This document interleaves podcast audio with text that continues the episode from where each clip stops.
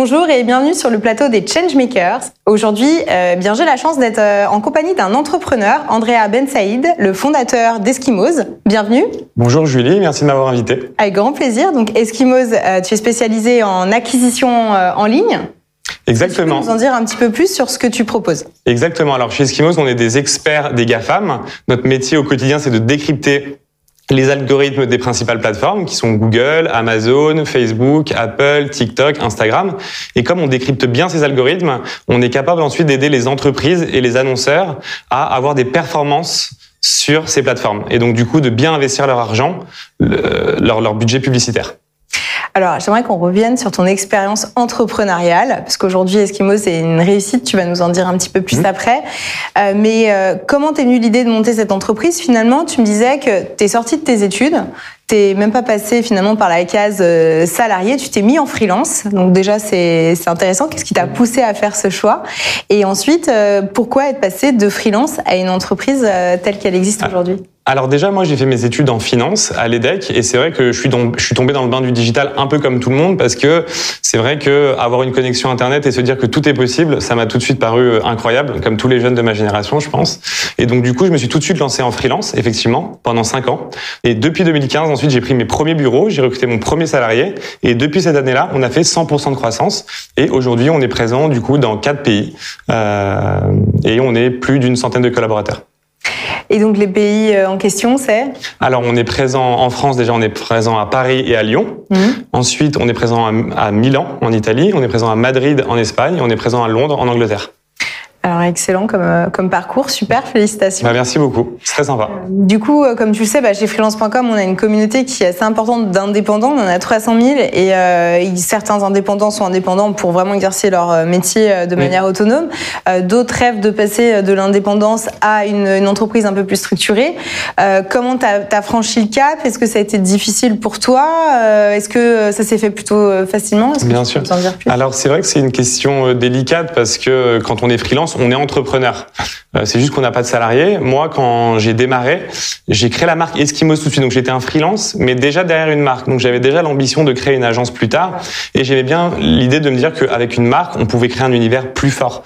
Euh, avec Eskimos, j'étais capable de, véhiculer des valeurs beaucoup plus fortes et d'aller beaucoup plus loin qu'avec Andrea Ben Saïd. Donc déjà, peut-être que pour les freelances qui voudraient ensuite passer l'étape de l'entrepreneuriat après, c'est-à-dire recruter un premier salarié, euh, je leur recommanderais peut-être de déjà se mettre derrière une marque. Je pense que déjà, il y a deux choix qui se posent au démarrage? C'est vrai que, comme tu le dis, c'est deux choix. Parce qu'on a des indépendants qui préfèrent euh, travailler et à juste titre le personal branding. Bien sûr. Et ils incarnent leur propre marque et ça fonctionne aussi très bien. Mais effectivement, c'est pas euh, dans le but d'embaucher, bien que parfois certains arrivent mmh. même à à passer le cap aussi.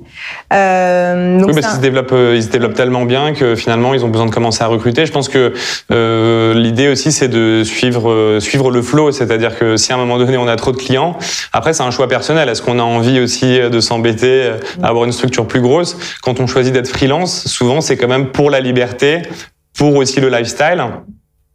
Donc, euh, est-ce qu'on a toujours envie euh, d'avoir des, des, salariés, des contraintes plus fortes quand on se lance en freelancing? Je suis pas sûr. Donc euh, toi, par contre, dès le début, tu t'étais dit pourquoi pas quoi? Je crée cette marque. Alors moi, je suis resté quand même 5 ans en freelance, donc j'ai mis du temps. Je gagnais entre, on va dire, 2 et 4 000, 5 000 euros dans les dans les plus gros mois.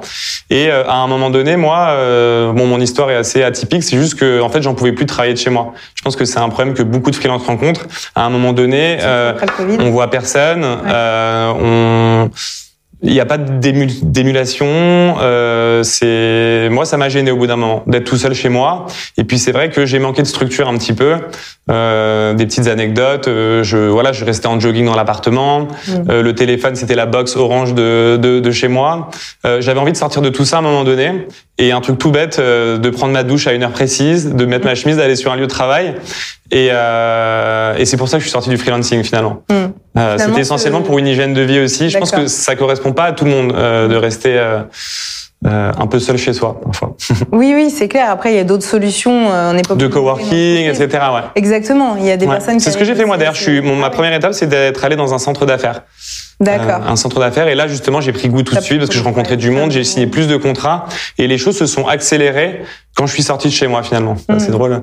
En, fait, euh, quand on est en freelance, enfin moi c'était mon cas, euh, je pense que euh, je me cachais un peu peut-être derrière mon ordinateur, derrière mon marketing, derrière mon site. Hmm. Mais je pense qu'à un moment donné, c'est important de sortir pour se confronter au marché. Et, euh, et j'ai mis du temps à le comprendre. Ça m'a mis cinq ans. D'accord. Et à ce moment-là, c'était ton déclic finalement. C'est là où tu as grossi et ça s'est fait euh, rapidement. Alors en fait, quand je suis arrivé dans le centre d'affaires, j'ai le premier mois, j'ai signé trois clients, dont le centre d'affaires ce qui m'a fait doubler mon chiffre d'affaires. Donc très vite, j'ai recruté euh, un, deux stagiaires, et puis là après c'est parti, ça s'est accéléré parce que euh, suis commencé, j'ai commencé à rencontrer les gens, à faire des cafés. Euh, je suis vraiment sorti de chez moi euh, dans tous les sens du terme euh, pour rencontrer les gens, pour faire du networking. Euh, voilà, avant, bon, je faisais de la prospection, j'étais sur coder.com, etc. Mais c'est différent. Ok. Et donc, euh, du coup, euh, finalement, tu accélères ton business, euh, tu commences à embaucher du monde, et à un moment donné, pour passer le cap, pour t'ouvrir à l'international, comment t'as fait? T'es allé voir des fonds? Euh, alors nous, on est rentable depuis le premier jour, euh, étant donné qu'on est une boîte de conseil, c'est aussi plus simple. Mais on a toujours attendu d'avoir de nouveaux clients, d'avoir des clients satisfaits avant de recruter de nouveaux consultants. Donc on est un petit peu la start-up euh, atypique dans l'univers de la startup nation, étant donné qu'on est rentable depuis le premier jour, mais qu'on fait quand même 100% de croissance.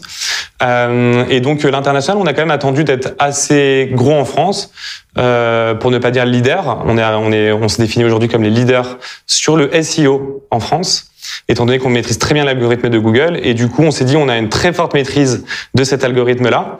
On va décliner cette maîtrise de Google dans les autres pays, étant donné qu'en France, il faut le dire, on a quand même un très bon savoir-faire, notamment au niveau des ingénieurs.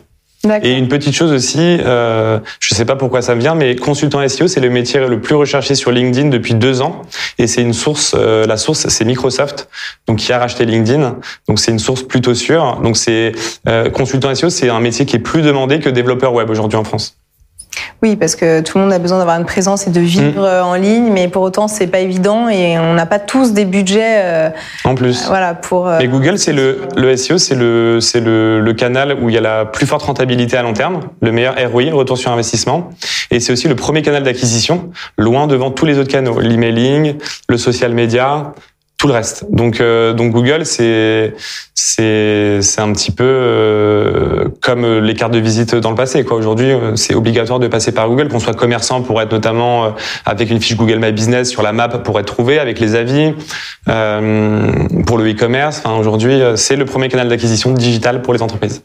Et aujourd'hui, pour toi, ça suffit de passer par du SEO ou on est encore obligé de passer par le, le SIA alors moi, je pense que euh, en tant que, conseil, on va dire, on recommande aux entreprises de pas non plus être dépendants d'un seul euh, des GAFA. Euh, parce que si demain Google fait une mise à jour et que vous êtes impacté, que vous perdez moins 80% de trafic et que vous avez tout investi sur Google, c'est vous avez un peu le bec dans l'eau. Voilà. Donc nous, nous on recommande aujourd'hui de diversifier, euh, d'utiliser Google, mais d'utiliser aussi euh, Amazon, par exemple sur le e-commerce, d'utiliser TikTok qui se développe beaucoup. aujourd'hui TikTok, le, le, le, trafic sur TikTok a dépassé Facebook en France sur les 18-35 ans. Euh, Apple, euh, quand on a aussi une application mobile, euh, Instagram. Donc oh, il faut diversifier ses canaux aujourd'hui et pas être dépendant que d'un, étant donné qu'on travaille encore une fois, toutes ces plateformes-là sont des algorithmes et ces algorithmes sont mis à jour régulièrement. Donc, euh, on est tous tributaires de ces algorithmes. Quand on fait du SEO, on est tributaire de Google. La recette de Google, on ne la connaît pas. Nous, notre métier, c'est justement de la décrypter au quotidien avec des data scientists.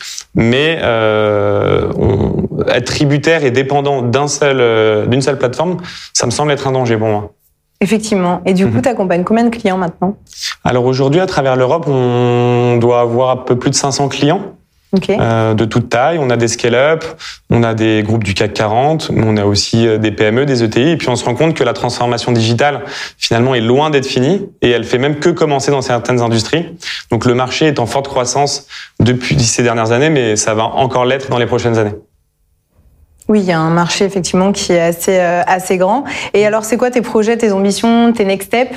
Alors aujourd'hui, donc euh, l'idée c'est de consolider le marché européen, de décliner notre savoir-faire français qui est encore une fois très fort euh, dans les autres pays. Et une fois qu'on aura consolidé le marché européen, donc l'idée c'est de passer de leader SEO français à leader de l'acquisition en ligne au sens large en Europe. Une fois qu'on aura consolidé l'Europe, on verra bien. Euh, mais euh, une chose est sûre, c'est qu'on met une barrière à l'entrée très forte, étant donné qu'on est la seule agence indépendante en acquisition en ligne présente dans ces pays-là. Donc, si une entreprise française, par exemple, veut euh, mettre un, avec un seul prestataire euh, déployer ouais, une stratégie d'acquisition en ligne globale en Europe, finalement, on serait la seule agence indépendante qui pourrait le faire. Alors après, il y a les grosses agences, mais ces grosses agences-là sont pas encore euh, très très bonnes sur nos métiers qui sont encore experts. Ils sont encore bons sur euh, des métiers, euh, voilà, comme quand ils font des campagnes télé, etc., qui sont des budgets beaucoup plus beaucoup plus gros. Et donc du coup, ils ont des, des équipes très réduites sur nos métiers. Donc finalement, on a une force de frappe plus forte que ces boîtes qui sont valorisées déjà plusieurs milliards. Vous avez une spécialité euh, qui, euh, qui, vous permet aujourd'hui d'être leader en France et on le souhaite du coup euh, demain en Europe. Bah, j'espère aussi, merci beaucoup. bah, merci en tout cas euh, pour cette interview et toutes ces infos. Avec grand plaisir. Est-ce que tu veux euh, ajouter quelque chose, une actu ou... Ouais, alors on a une petite actu. Chaque année, on lance un bootcamp SEO où en fait, euh, on forme 20 personnes qui sont parfois en reconversion, qui veulent se spécialiser sur le SEO étant donné que c'est le métier le plus recherché. Okay. et donc chaque année, on forme 20 personnes. C'est au mois d'octobre, ça dure deux mois. Et on fait CDI ou remboursé, c'est-à-dire que les 20 élèves qui font ce bootcamp sont assurés d'avoir un CDI, sinon on leur rembourse la formation. Et pour l'instant, on a remboursé personne, donc c'est que ça fonctionne bien. Ah, donc peut-être qu'il y a des freelances aujourd'hui qui nous écoutent, euh, qui auront envie de peut-être euh, participer à cette formation. Ouais, et eh ben écoute, c'est une super actu, un bon call to action pour les freelances qui nous écoutent. Merci à toi. Et Merci bah, Julie. Pour tous ceux qui nous écoutent, n'hésitez pas à retrouver l'ensemble de nos interviews de Changemakers sur YouTube, sur freelance.com et sur toutes les bonnes plateformes en podcast. À bientôt.